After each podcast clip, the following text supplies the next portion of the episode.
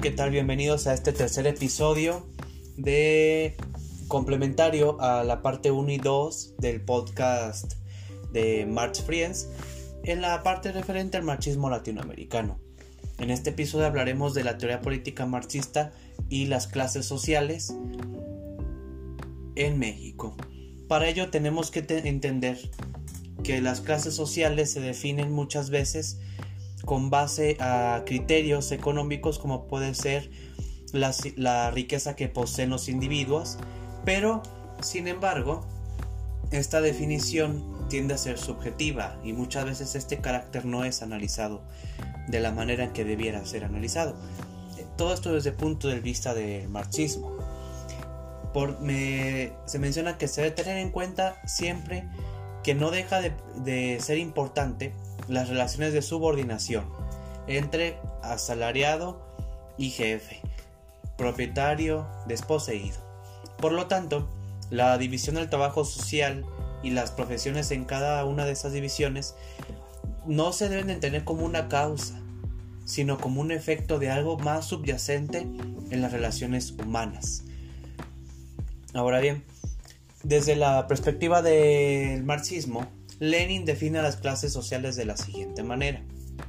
Menciona que las clases sociales son grandes grupos de hombres que se diferencian entre sí por el lugar que ocupan en un sistema de producción social históricamente determinado, por las relaciones en que se encuentran con respecto a los medios de producción, relaciones que las leyes refrendan y formulan en su mayor parte, y por el papel que desempeñan en la organización social del trabajo, así como el modo y proporción en que perciben la parte de la riqueza social que disponen.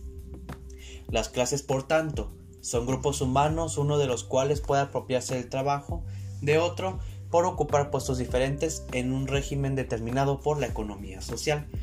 En esta definición se observa de manera clara la existencia de las clases sociales con base a las condiciones económicas de cada uno de los individuos y su puesto en la sociedad es decir, el lugar que ocupan en el sistema económico.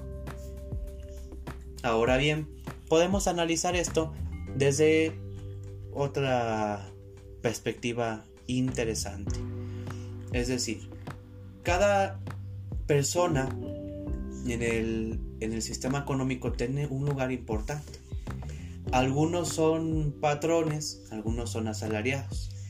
Puede darse el caso, suponiendo un ejemplo, que fuéramos dos personas iguales, cada una tuviéramos un sueldo aproximadamente, suponiendo, de 15 mil pesos mensuales, un ejemplo, y que trabajáramos en lo mismo, un trabajo X, lo dejo a su criterio, a sus criterios.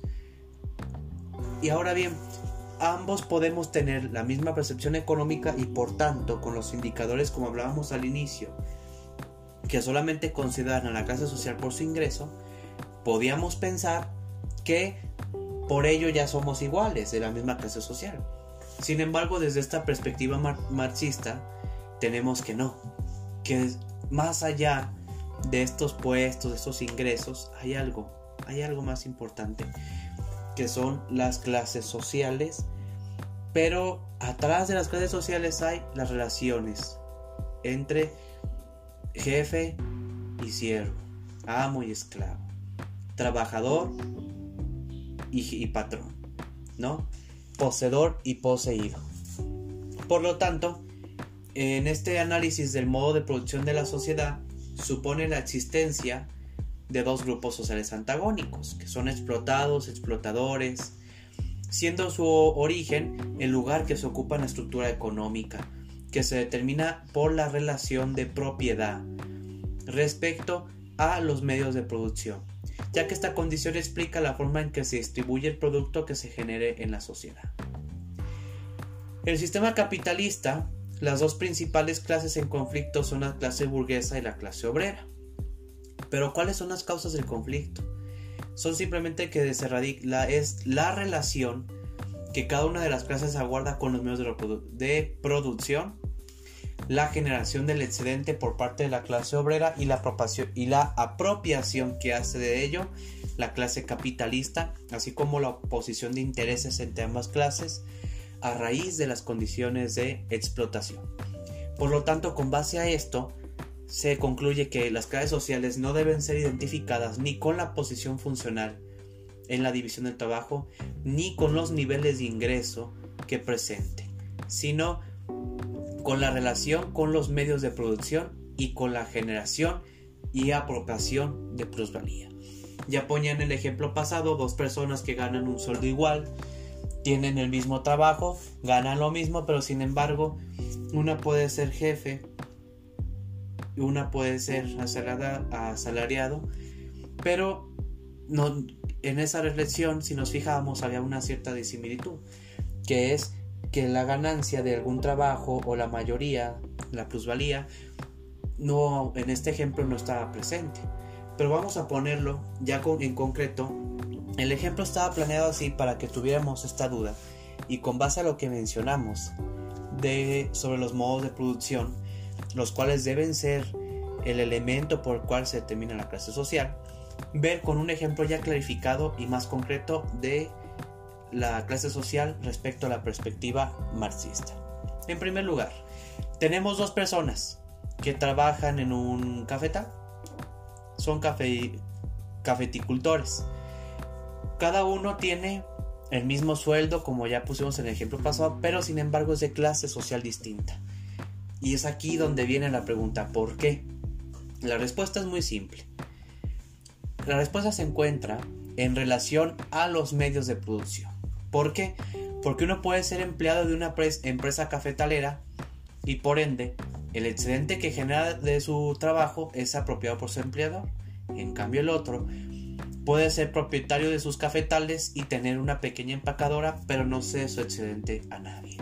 Es decir, sí tienen lo mismo, tienen su mismo nivel de ingreso, pero uno puede tener más y no lo tiene porque pertenece es, ese empleado y el excedente lo gana el empleador. Y otro quizá no tenga tanto excedente, pero pues lo que tiene es de él, ¿no? Y ambos pues tienen un ingreso similar. Es por tanto aquí donde se esclarece la relación entre las clases sociales y la, el, el hecho de relacionarlas con su papel en, en relación a los medios de producción. En México, ¿qué pasa? La clase obrera, ¿qué características tiene? Primeramente, es que no tiene un poder patrimonial sobre los medios de producción, es decir, trabajan para alguien que ya es poseedor de los medios de producción. Otro punto es que la fuerza del trabajo funciona como mercancía. Un tercero es que ejecutan las tareas de la producción. El cuarto es que generan el excedente o la plusvalía. El quinto es que no se apropian del excedente generado, sino que es ese excedente diga ser parte del propietario, del patrón.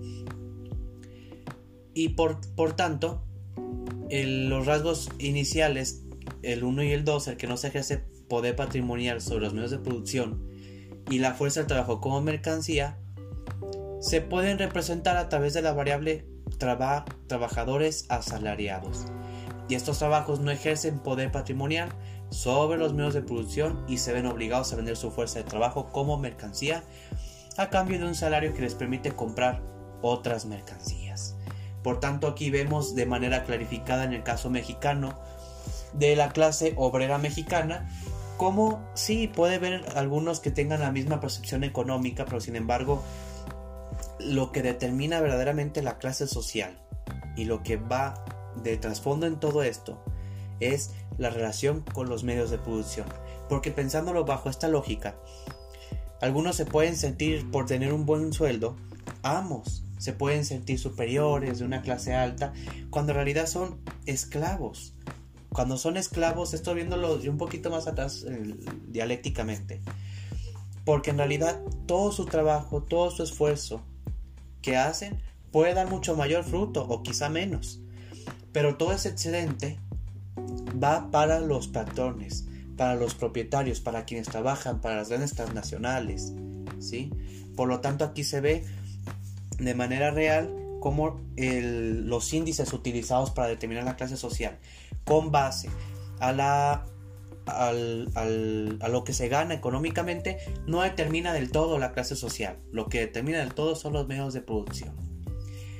Si quieres conocer más de este trabajo, te invito a leer la revista mexicana de ciencias agrícolas que se publicó en, junio del 2018, muy interesante por cierto, trae temas muy variados y se dedicó a March a 150 años del capital. Viene este tema y muchos más otros y espero que este podcast sencillo te haya ayudado con este con este tema y a entender un poquito más sobre la relación entre clases sociales, medios de producción y el caso mexicano. Muchas gracias.